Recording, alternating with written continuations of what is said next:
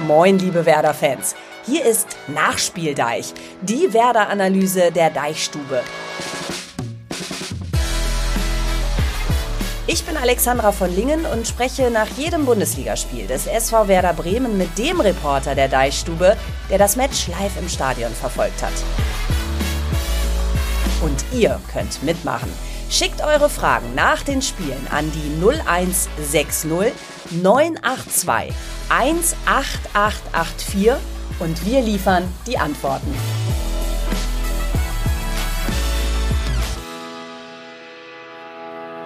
Ja, und das tun wir überall dort, wo es was auf die Ohren gibt, zum Beispiel bei Spotify oder Apple Podcasts. Und ihr könnt mitmachen. Sendet eure Nachrichten, geschrieben oder gesprochen, an die 0160 9821, dreimal die 8 und die 4.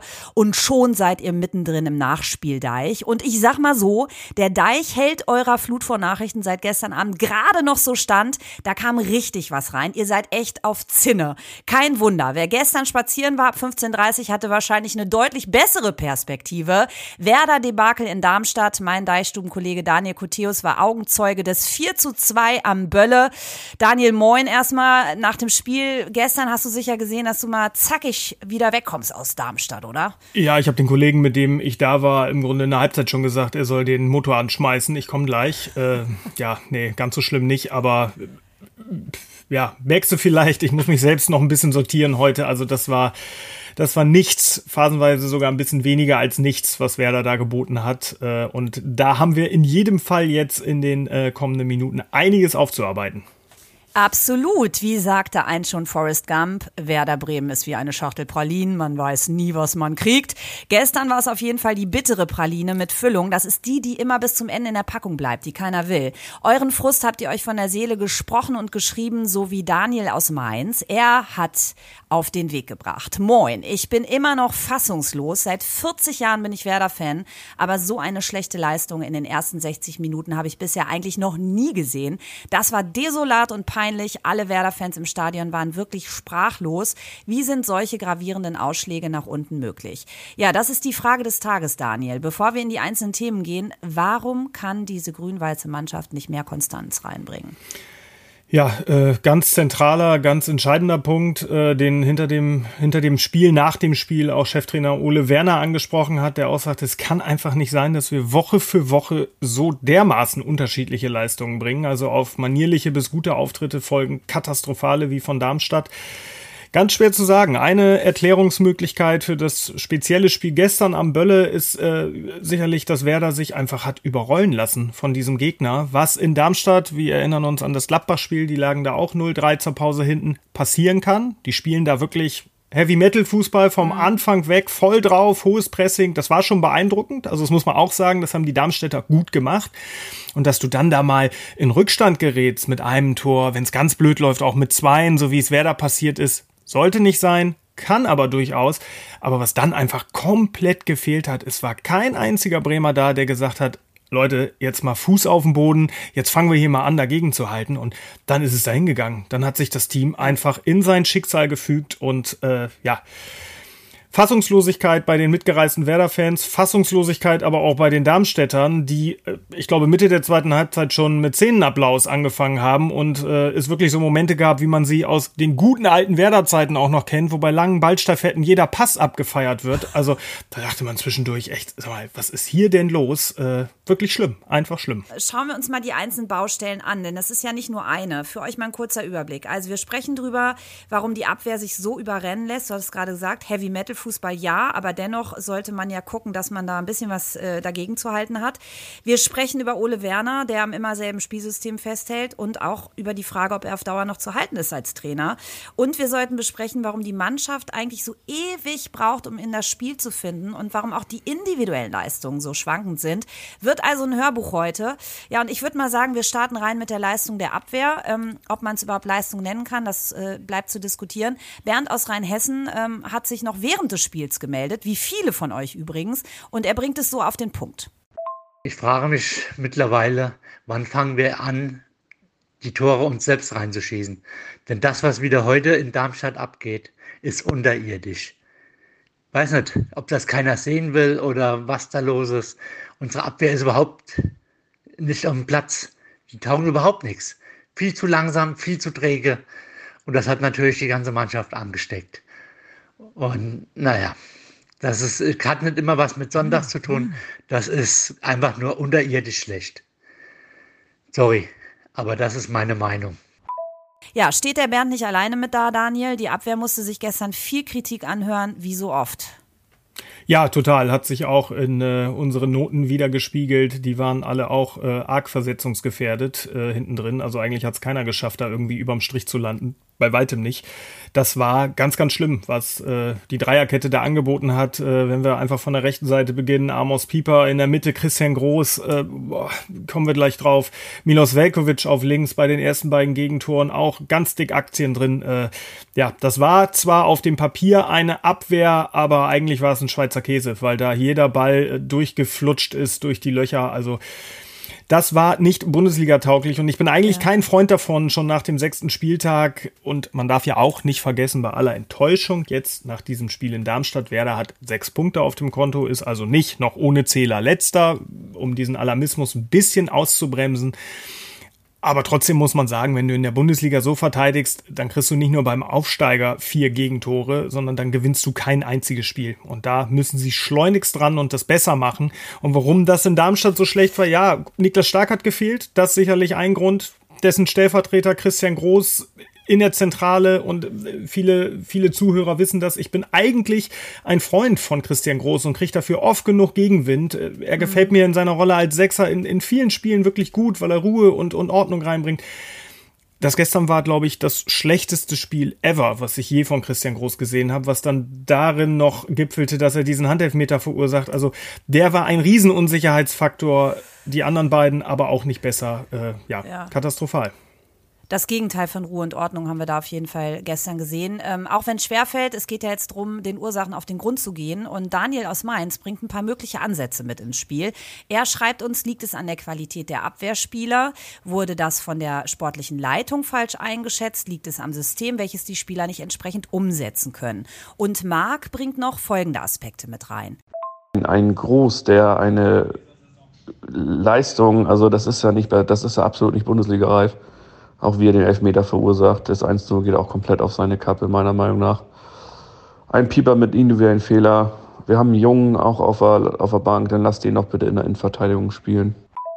Ja, Daniel, ähm, da haben wir jetzt ganz viele Aspekte. Ja. Ist die Qualität der Spieler das Entscheidende? Du bist ja jetzt gerade schon so ein bisschen auf die einzelnen Leistungen eingegangen, insbesondere gestern eben, wo ein Stark fehlt, der ja immer sehr viel Ruhe reinbringt, wo Friedel nicht mit dabei ist.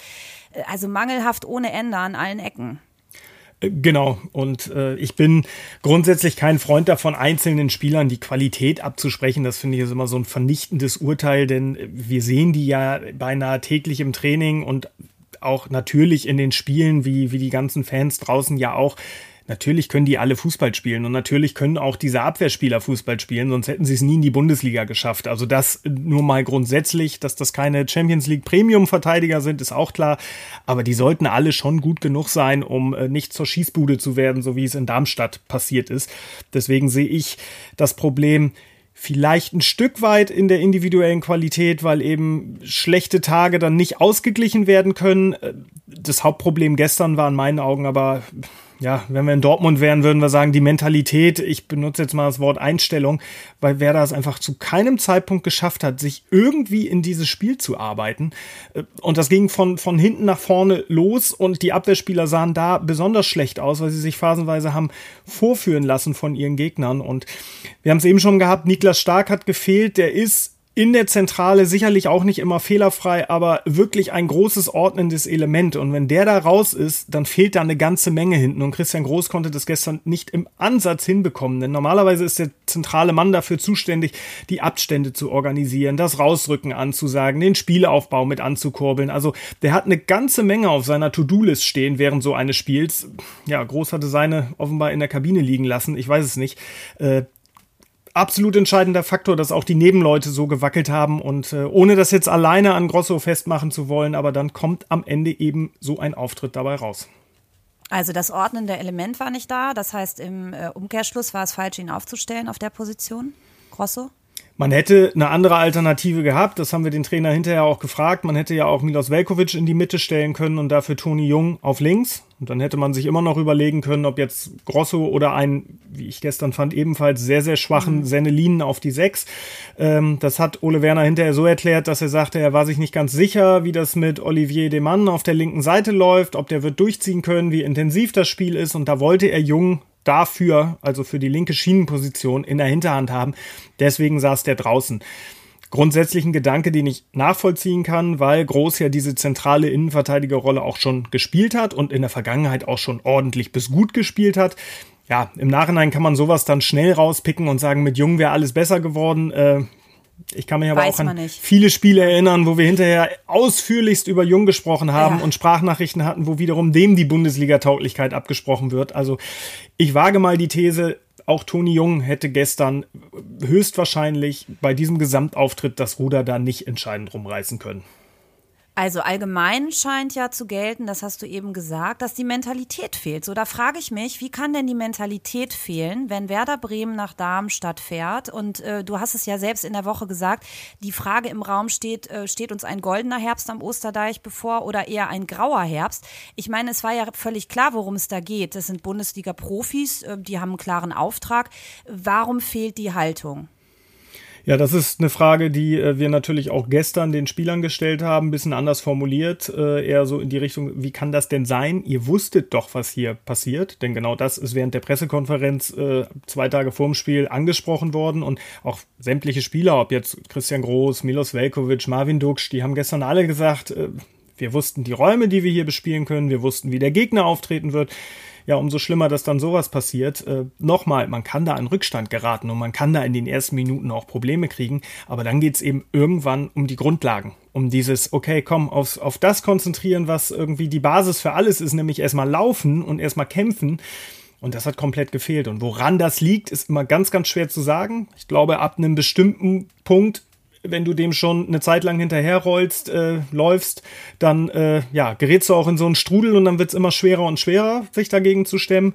Aber ich habe bei Werder, und das ist ja etwas, was durchaus Anlass zur Besorgnis gibt, in dieser Saison bisher noch nicht den Eindruck, dass da eine Mannschaft auf dem Platz steht. Ich erinnere an das Aufstiegsjahr zurück in die Bundesliga und auch an die Hinrunde nach dem Wiederaufstieg, äh, als genau das das Riesenplus dieses Teams war, wo du das Gefühl hattest, da grätscht zur Not der Zeugwart noch einen weg, damit das irgendwie gut ausgeht. Das habe ich jetzt nicht ansatzweise. Da modelt jeder so für sich rum und hat mit sich selbst Probleme und es war gestern auch zu beobachten zwischen Boré und dem Mann und zwischen Groß und Pieper, meine ich, dass da durchaus intensive Zwiegespräche auf dem Platz geführt wurden, die äh, von der Körpersprache her, von oben aus beobachtet, ja, durchaus was Vorwurfsvolles hatten. Also da brodelt es nach meinen Eindrücken ziemlich im Team und ja. das ist ein großes Problem und vielleicht ein Erklärungsansatz dafür, warum man in so einem Spiel wie gestern sich derart herspielen lässt. Ja, vorwurfsvoll ähm, kommt ja auch Marvin Duksch nach dem Spiel daher, wenn wir uns die O-Töne mal anhören. Er hat gesagt, wie wir uns die Gegentore fangen, ist bodenlos. Also es zieht ja klar auf die Abwehr. Und da habe ich mich auch gefragt, wie geschlossen ist die Mannschaft eigentlich? Also wenn ein Spieler nach dem Spiel quasi gegen die Kollegen schießt ähm, und nicht jeder erstmal auf sein eigenes Süppchen äh, schaut, was er da gekocht hat, das ist ja auch ein ganz klares Anzeichen dafür, dass äh, scheinbar der Zusammenhalt nicht groß geschrieben wird. Jetzt ähm, ist ja die große Frage, warum ist das so? Klar, es sind viele viele Spieler gegangen, es kamen neue dazu, ein Fülle ist weg, der natürlich irgendwie ganz gut die Jungs da zusammengehalten hat. Aber es sind ja auch einige Spieler dabei, die schon lange miteinander spielen und die neuen Spieler sind sukzessive mit dazugekommen. Also es gab ja genug Zeit und übrigens in der letzten Woche ja auch zwei Feiertage, wo man sich mal hätte ein bisschen besser kennenlernen können. Kommen wir gleich nochmal zu. Aber sag mir, warum ist diese Geschlossenheit nicht da? Ja, das frage ich mich ehrlicherweise auch. Okay, wir müssen schon sagen, es sind auch Spieler später zugekommen, Demann, Boré, also da hat sich ja gegen Ende der Transferphase auch noch was getan, Füllkrug spät weg, aber da sind wir in meinen Augen auch schon bei einem ganz wichtigen Punkt. Das war eigentlich den ganzen Sommer über, das war im Grunde seit der WM im vergangenen Winter klar, dass der weg ist im Sommer. Und sie haben mit Kovnatski ganz, ganz früh einen möglichen Nachfolger geholt.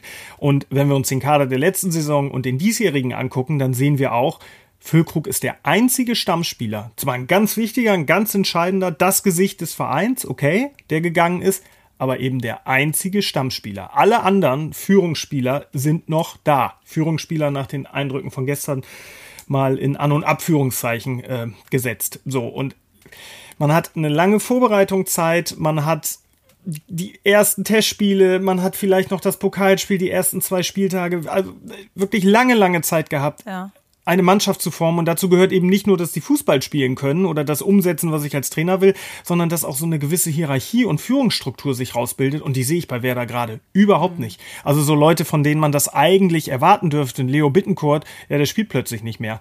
Wofür es sicherlich sportliche Gründe gibt, aber der ist beschädigt vielleicht zu hart, aber im Ansehen, im Team, was so das Sportliche angeht, abgesunken. Andere kriegen es leistungsmäßig nicht hin. Und da sind wir absolut auch beim Trainer, weil das ist sein Job, dafür zu sorgen, dass da eine Einheit auf dem Platz steht, dass sich da eine Hierarchie herausbildet. Das weiß er auch und er weiß auch, dass die so deutlich noch nicht da ist. Das hat er gestern in Darmstadt so auch gesagt. Jeder muddelt so für sich. Wir tun es gerade nicht als Mannschaft, war so in etwa sein Zitat. Mhm.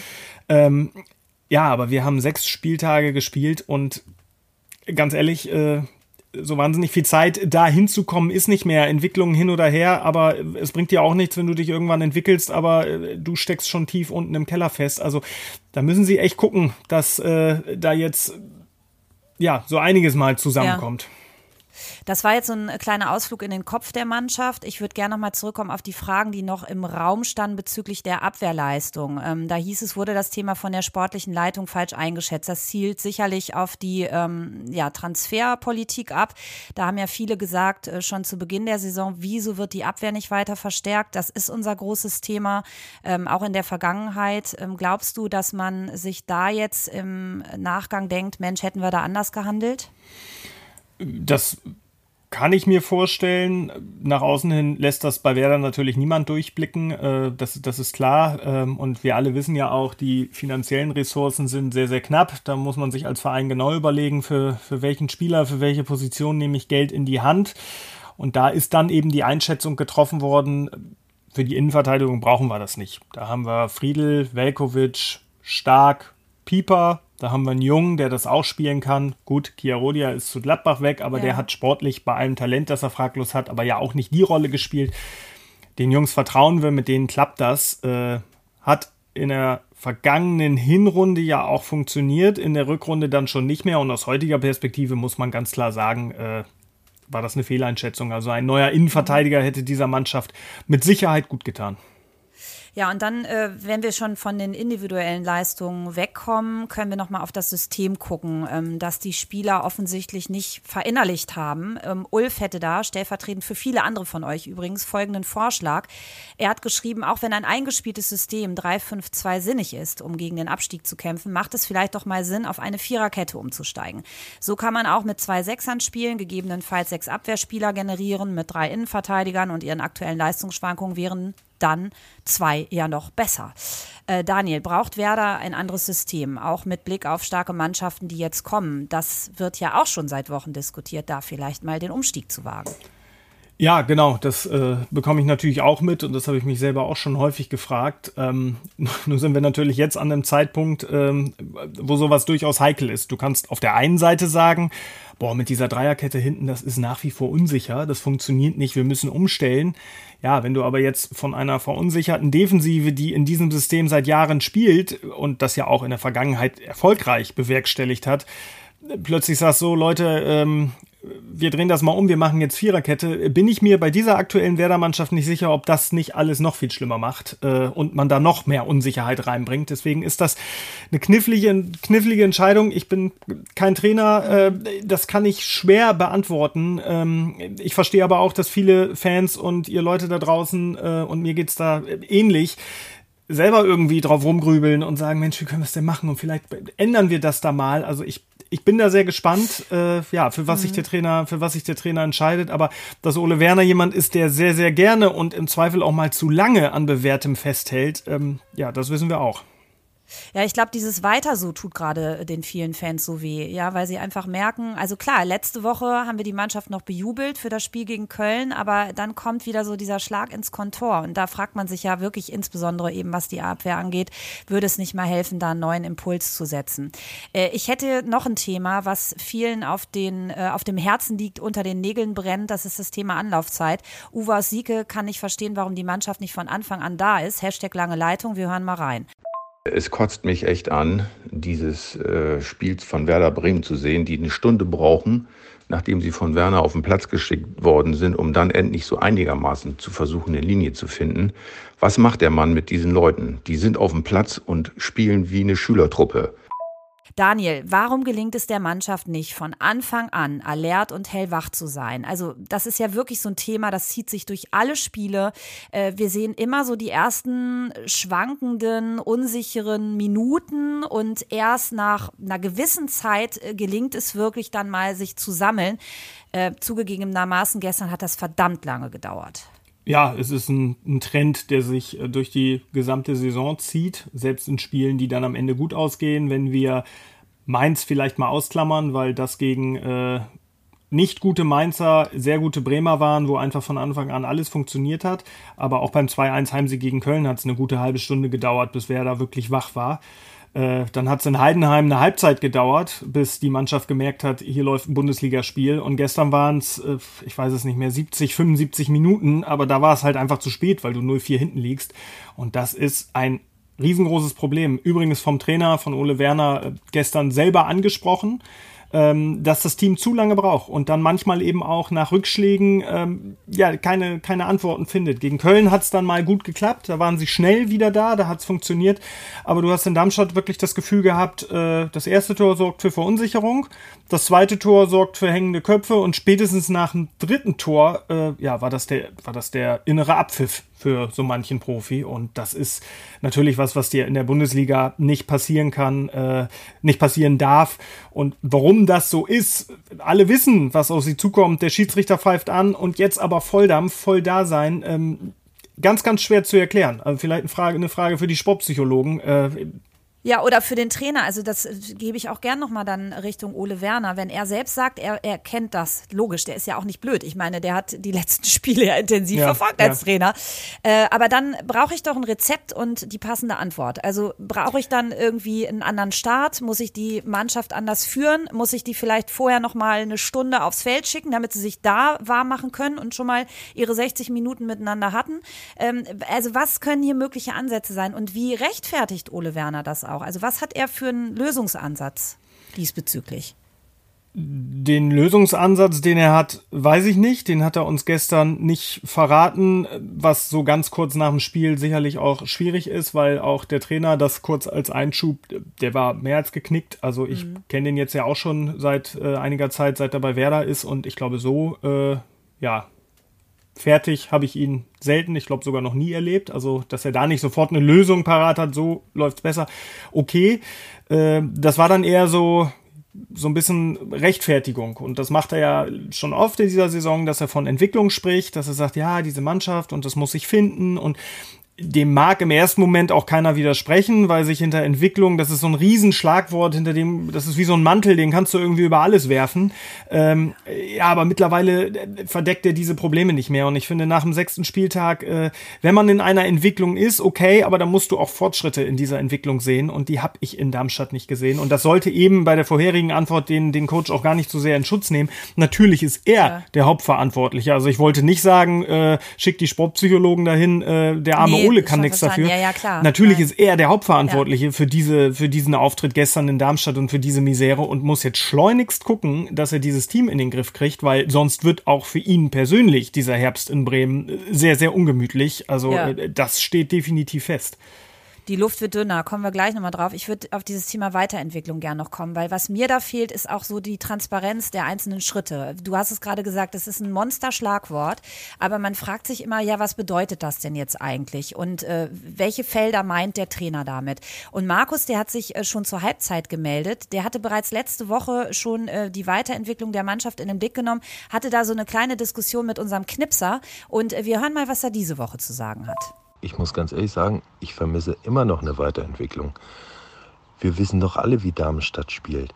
Die hatten 15 gelbe Karten vor diesem Spieltag und ähm, sind auf Pressing ausgelegt. Und ganz im Ernst, bei so einem Spiel, in meinen Augen, lasse ich vorne auch eher so ein wie Ninja spielen. Wo ist denn mal das Experimentelle oder so? Ähm, mal was anders zu machen. Immer das Gleiche. Wir wissen doch, oder alle Mannschaften wissen doch, wie Werder spielt und dass sie sich damit schwer tun. Ja, also Markus zielt auf die Aufstellung und den Angang gegen eine Mannschaft wie Darmstadt ab. Äh, sollte Werner experimenteller sein, Daniel? Ist das vielleicht die Antwort und könnte er da in Sachen Weiterentwicklung punkten, weil er einfach mal auch äh, auf Spieler setzt, beispielsweise wie Jinma, äh, die gerade richtig Feuer haben? Also du weißt ja, ich bin ein großes Fangirl. Ich hätte den wirklich gerne früher gesehen, weil der halt einfach, ich finde, das ist so einer der wenigen, ähm, der auch wirklich mit, mit ganz viel Angang auf den Platz geht und der vom Körperlichen her ausstrahlt, ich will das wirklich, ich mache da jetzt Kapelle und ich sorge dafür, dass die Bälle mal nach vorne gehen. Oder bin ich da, habe ich da die zu rosa Jinma-Brille auf? Äh, ja, hast du, aber nicht, ja? nicht zu Unrecht. Also ich mag den auch als Typen, die Art, wie er Fußball spielt, vor allem äh, diese, diese Wahnsinnsgeschwindigkeit, die der mitbringt und finde den sehr, sehr spannend. Äh, hab den Trainer deswegen vor dem Darmstadt-Spiel während der Pressekonferenz auch gefragt, gefragt, Mensch, sag mal, der ist gerade so auf dem Höhenflug, jetzt auch nach dem Tor gegen Köln, die Fans lieben den, ist das nicht mal einer für von Anfang an?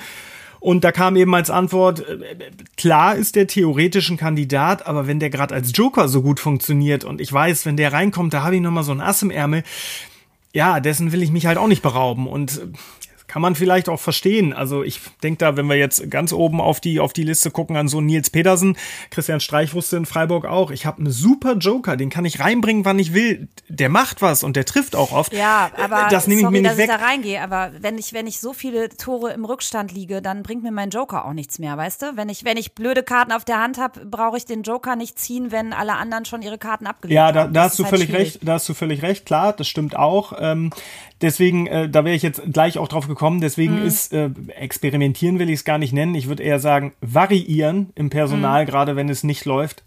Mit Sicherheit eine Option. Im Einzelfall Jinma jetzt in Darmstadt konnte ich die Vorherargumentation nachvollziehen. Deswegen sitzt er auf der Bank, weil Top Joker.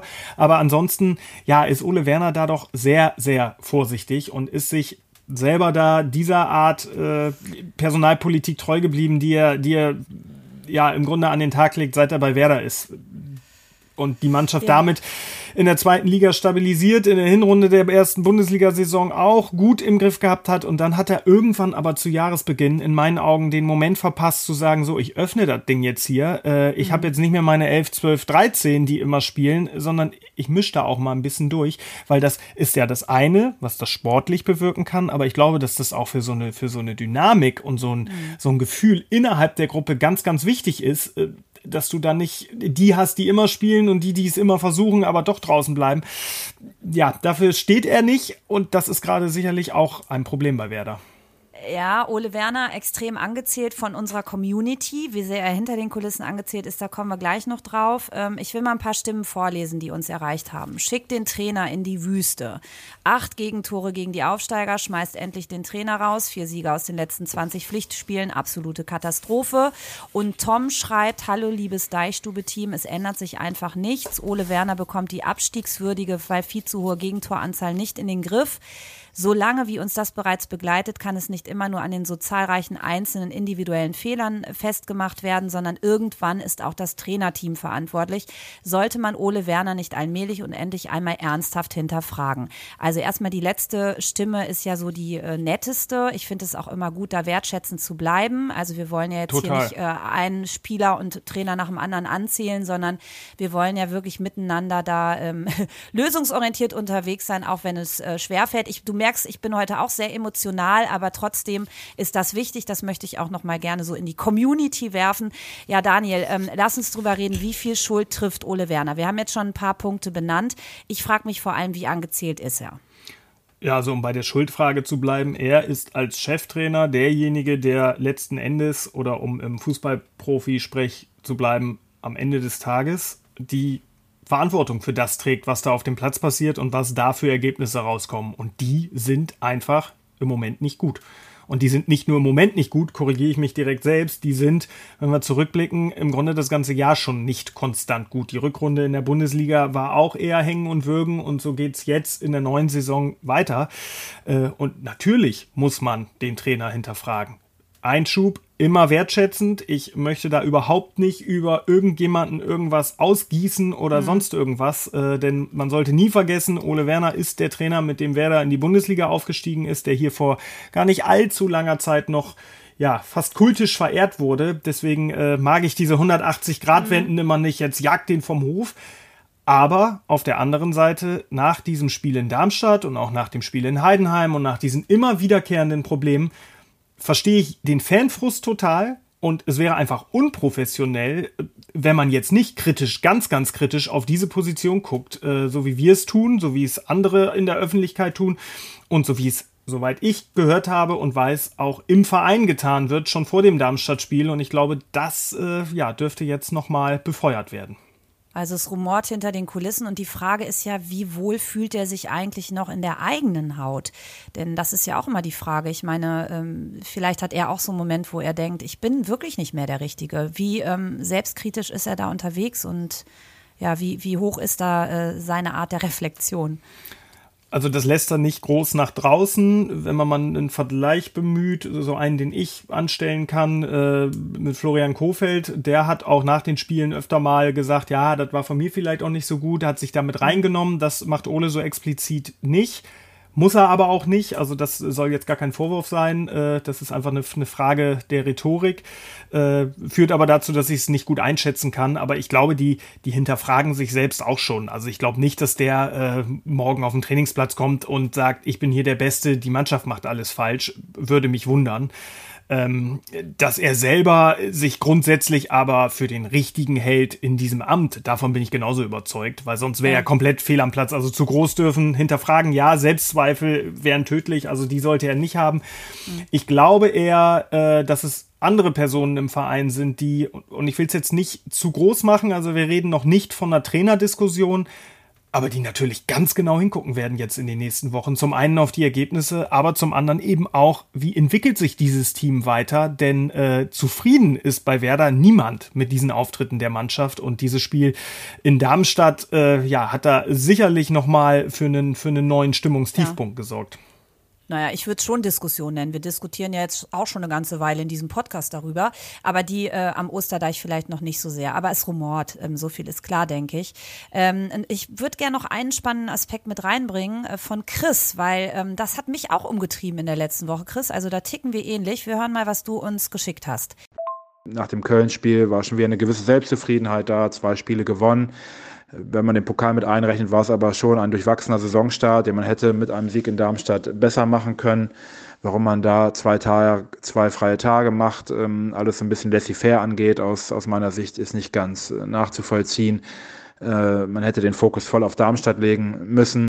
Daniel, das Thema bringt nicht nur Chris auf, sondern auch Stani. Beide finden, zwei Tage frei ist das falsche Signal, das an die Mannschaft geht. Wie siehst du das?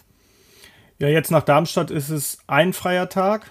Das äh, hatte, hat der Trainer gestern gesagt. Das ist immer der klassische Ablauf. Jetzt heute am Montag haben wir, Montagmorgen ist das klassische Spielersatztraining. Am Dienstag ist dann frei und da habe ich ihn gefragt, bist du grundsätzlich der Trainer, der so einen freien Tag auch mal streicht, einfach um ein Signal zu senden? Und die Antwort war ganz klar, nein, bin ich nicht, weil uns das im Hinblick auf die kommende Aufgabe, in diesem Fall das Heimspiel gegen Hoffenheim, nicht hilft ja, das ist, war sicherlich so ein bisschen die, die trainingstaktische äh, Antwort. Ah, da geht's um Regeneration, da sprechen die Physios und die medizinische Abteilung ein Wörtchen mit. Äh, pädagogisch betrachtet wäre es sicherlich eine Option zu sagen, Leute, äh, gerade wenn es so an, an, an den Grundlagen fehlt, wenn die Einstellung nicht stimmt, wenn das Läuferische nicht stimmt, dass man sagt, Leute, wisst ihr was, äh, ich glaube, wir treffen uns Dienstag einfach mal zum Lauf im Bürgerpark oder so. Also das ist ein Stilmittel, was man als Trainer hat. Mhm. Ole Werner macht davon keinen Gebrauch. Äh, ich weiß nicht, wie das bei anderen Vereinen gehandhabt wird. Äh,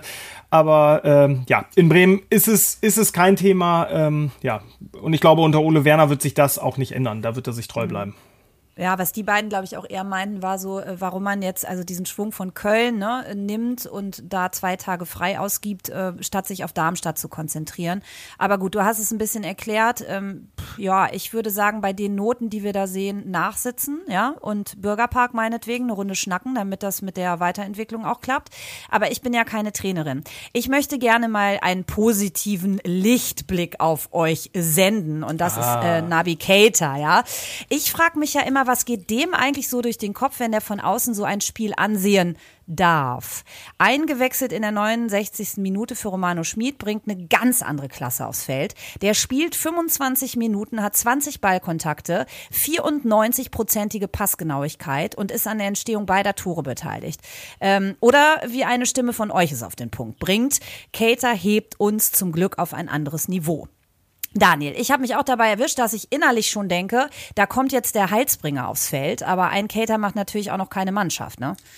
Nee, überhaupt nicht. Äh, aber trotzdem ist er natürlich in der Rolle des Hoffnungsträgers äh, bis zum Anschlag. Also die drei Minuten gegen Köln, da hat er das ja schon mehr als aufblitzen lassen, was er kann. Und das hat er gestern im Grunde so fortgeführt äh, mit, seinen, mit seinen Aktionen auf dem Platz. Milos Velkovic sagte hinterher, bis zur 70. war es nichts. Mit Nabi haben wir dann einen Push bekommen.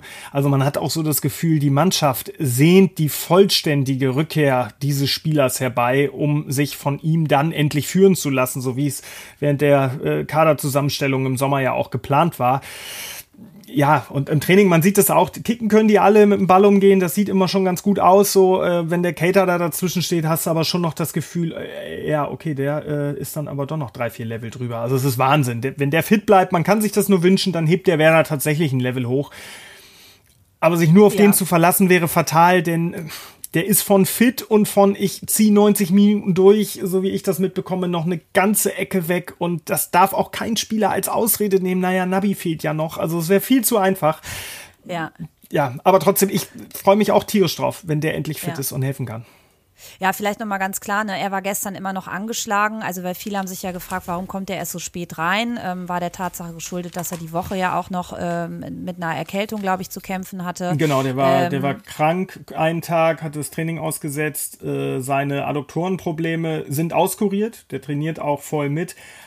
Aber wer das halt extrem, extrem vorsichtig, weil der Cater eben eine sehr anfällige Muskulatur hat. Das hat man in Liverpool gesehen und es mhm. geht eine riesen Angst im Club um, dass der eine falsche Bewegung macht und dann wieder sechs bis acht Wochen fehlt. Und deswegen äh, wird da sukzessive aufgebaut und Ole Werner hat auch schon durchblicken lassen, Hoffenheim vielleicht mal 90 Minuten, äh, wohl eher nicht. Also die Antwort war eher erstmal gucken, wie er jetzt Darmstadt verkraftet hat, gucken, wie er durch die Trainingswoche kommt und äh, ja, mein Gefühl sagt mir, der sitzt auch gegen Hoffenheim zunächst draußen. Also ein fragiles Kerlchen und ganz spannend, was du eben gesagt hast, das zahlt nochmal auf das ein, was Olivia uns auch geschrieben hat. Ich habe das Gefühl, dass Werder nur noch alle Hoffnungen auf Jinma und Cater legt. Wie kann es sein, dass jetzt nur noch Hoffnungen nach so einem katastrophalen Spiel auf den beiden liegen? Oder irre ich mich da? Ähm, also das hast du jetzt gerade auch nochmal angesprochen, ähm, dass wir da natürlich auch höllisch, höllisch aufpassen müssen, dass wir das nicht tun, auch als Fans und äh, Zuschauer.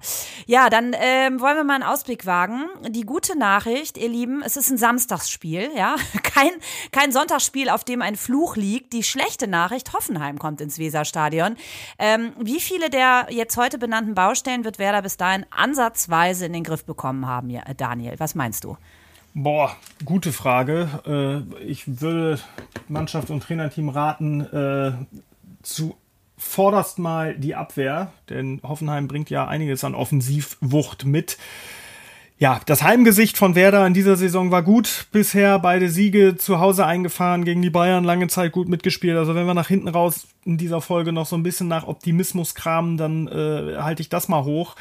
Ähm, ja, aber ganz entscheidend, äh, und das bedingt dann ja auch die Leistung der einzelnen, einzelnen Mannschaftsteile, also auch der Abwehr, äh, wird die Einstellung sein. Es muss endlich mal ein Spiel her, das von der ersten Minute an konsequent und entschlossen geführt wird. Und dann ist ja das Weserstadion, dann sind die Werder-Fans ja auch bereit, Fehler zu verzeihen. Also die sind so treu und pushen ihre Mannschaft Ach, so toll. Äh, ja, aber da muss, da muss einfach mehr kommen. Da muss zu erkennen sein, okay, die, die brennen, die zerreißen sich. Und das hat in Darmstadt komplett gefehlt. Also darf das gegen Hoffenheim gerne 110 Prozent vorhanden sein und dann schauen wir, was dabei rauskommt. Bisher war es ja immer so, auf ordentliche bis gute Leistungen folgte eine katastrophale. Wenn wir diese Logik weiterdenken, müsste eigentlich ein Heimsieg gegen Hoffenheim her, traue ich mich kaum zu sagen. Ähm, nee, ja. man sich nicht. Okay, aber die, die Abwehr muss also an oberster Stelle stehen und äh, dann würde ich gleich sagen, gefolgt von Mentalität und Einstellung, äh, sage ich jetzt mal. Damit haben wir die zwei besetzt und ähm, ja, was ein Ole Werner macht und wie er sich entwickeln wird jetzt weiterhin, das bleibt auf jeden Fall auch spannend, insbesondere wie sich die Verantwortlichen zu dieser Thematik äußern. Also auch da wird es diese Woche sicherlich äh, spannend bleiben. Ne? Also weil Clemens Fritz vielleicht noch abschließend hat ja auch gestern ein klares Statement ausgegeben. Ja, so klar war das nicht. Äh, doch, doch, du hast recht. Klar hat er gesagt, ich fordere von der Mannschaft eine Reaktion und das will ich schon im Training sehen. Also direkt ab heute muss da mehr passieren. Ähm, ansonsten hat er aber auch in den Nachrichten, die uns erreicht haben, sehr, sehr viel Kritik einstecken müssen, weil er nach dem Spiel eben gesagt hat, ja, macht mich gerade auch ratlos. Einerseits kann man jetzt sagen, gut, das ist authentisch, so kurz nach dem Abpfiff, was soll der sagen? Andererseits ist er der Leiter Profifußball, der hat diesen Kader zusammengestellt. Also wenn der nach sechs Spieltagen ratlos ist, ah, bewegen wir uns auch nicht in einem guten Bereich. Ähm, ja, auch Clemens Fritz äh, gehört mit dazu. Den dürfen wir auch nicht rausnehmen. Wir haben jetzt gerade viel und zu Recht auch kritisch über Ole Werner gesprochen. Ähm, da muss man den Bogen aber auch spannen und da, ja, äh, die anderen Verantwortlichen, äh, allen voran dann eben Clemens Fritz als Leiter Fußball, Profifußball, Frank Baumann, Sportchef, äh, Jans als Kaderplaner, die müssen da alle mit rein. Also da darf im Moment niemand auch nur im Ansatz mit sich zufrieden sein bei Werder. Dafür plädiert Daniel Koteus, mein Kollege von der Deichstube. Ähm, nach Blut, Schweiß und Tränen gestern, Daniel, was bringt dein Tag heute noch? Jetzt nach dieser Aufnahme werde ich mhm. äh, direkt am Rechner sitzen bleiben und noch so ein paar äh, Dinge von gestern ähm, aufschreiben. Und dann beschäftige ich mich, kann ich an dieser Stelle ja mal sagen, mal mit einem Thema abseits des aktuellen Tagesgeschehens. Äh, Thomas Wolter, die Werder-Legende, der Europapokalsieger von 92, der wird am 4.10.60 und mit dem habe ich sehr ausführlich über seine äh, inzwischen schon vier Jahrzehnte beim SV Werder gesprochen. Und das schreibe ich gleich mal auf. Und da cool. freue ich mich drauf. Das ist ganz gute Ablenkung mal, weil um Darmstadt geht es da gar nicht das ist gut, aber vielleicht haben auch eben so äh, Bundesliga-Dinos und äh, so alt eingesessene Spieler ja noch ein paar Tipps parat, ne? Die können ja auch gut aus dem Nähkästchen. Vor allem ist der noch topfit, der hat noch einen Körper für einen 60-Jährigen, also den würde ich auch mit Ende 30 äh, ungesehen nehmen. Cool, schick äh, mit dem mal rum, Körper. also den Körper. Äh, ja, genau, um den geht's hier ausschließlich. Äh, nee, ganz ehrlich, äh, also irgendwie ein Größe M-Trikot drüber und dann macht der Wolter das hinten rechts in der Dreierkette. Äh, war früher auch ziemlich schnell, also äh, vielleicht rufe ich ihn nochmal an und frage, nach, was er nächsten Samstag macht. Also Hoffnung für uns zwei und für alle da draußen, die mit dem Älterwerden hadern. Äh, ne, das muss gar nicht so schlimm sein. Bleibt in Shape und äh, bleibt vor allem immer noch positiv. Wenn ihr was habt zwischendurch, schickt uns eine Sprachnachricht oder schreibt uns gerne per WhatsApp an die 0160 9821 dreimal die 8 und die 4. Und ihr kennt das ja schon, wenn ihr das gut fandet, lasst uns Liebe und 5 Sterne Deluxe da. Darunter machen wir es nicht. Danke, dass ihr dabei wart. Ein ganz spezieller Gruß geht raus an meine Freundin Topo, die mich immer durch Höhen und Tiefen bei Spielen trägt Feedback. Danke dafür. Macht ihr weiter so. Cheers vom Nachspieldeich zu hören auf Spotify, bei Apple Podcasts und sowieso überall dort, wo es Podcasts gibt. Daniel, ganz lieben Dank und äh, das nächste Mal, wenn wir zwei miteinander sprechen, dann bitte äh, haben wir drei Punkte eingefahren, ja? Oh, ich hoffe das auch. Ich war in Köln beim Pokal aus, ich war in Freiburg beim 0-1 und ich war jetzt in Darmstadt. Ich weiß auch nicht, ob ich inzwischen Hausverbot im Weserstadion habe. Auf jeden Fall sagt der Dienstplan, ich soll da nicht mehr hin im Moment. Äh, ich hoffe das auch. Ich fahre nach Dortmund. Das vielleicht als schlechte Nachricht nach hinten okay. raus. Äh, ich hoffe auch, dass wir danach äh, gerne über ein Füllkrug-Tor sprechen, aber auch über mindestens eins mehr dann am Ende von Werder. Und äh, als allerletzten Punkt, das äh, liegt mir echt am Herzen, das möchte ich gerne nochmal loswerden, äh, an alle Leute da draußen, die uns zuhören, das war der Hammer, was ihr äh, gestern da an Nachrichten abgeworfen habt. Äh, das Deichphone, ich hatte das ja mit im Stadion, das hat in der Halbzeit sogar geklingelt. Ich konnte nicht rangehen, war ja auch viel zu laut, äh, also an den unbekannten Anrufer. Es äh, sei mir hoffentlich verziehen. Bitte so weitermachen. Das ist echt toll, euer Feedback zu bekommen, äh, das hier mit einfließen lassen zu können. Also immer gerne melden und Kritik und Lob dalassen. Ja, ihr seid die allerbesten. Wir haben ja schon so ein paar treue Zuhörerinnen und Zuhörer und viele neue sind dazugekommen. Also mich trägt das auch durch meinen Sonntagabend. Das ist immer schön, wenn man äh, ja den Frust miteinander teilen kann und äh, vor allem auch eure Ansichten zu hören und euren Blick auf die ganze Geschichte. Ähm, das trägt uns natürlich auch durch die Woche. Wir haben heute ein bisschen länger gemacht, äh, das auch nochmal. Jetzt sind wir eh schon bei der Abmoderation von der Abmoderation von der Abmoderation. Aber ich denke, ähm, heute war einfach äh, so viel zu besprechen das seht ihr uns nach. Und ihr seid bestimmt bis zum Ende dran geblieben, sonst würdet ihr das hier nicht hören. Also macht's gut, ihr Lieben, und äh, wir hören uns nächste Woche. Daniel, bis dann. Bis dann, ciao.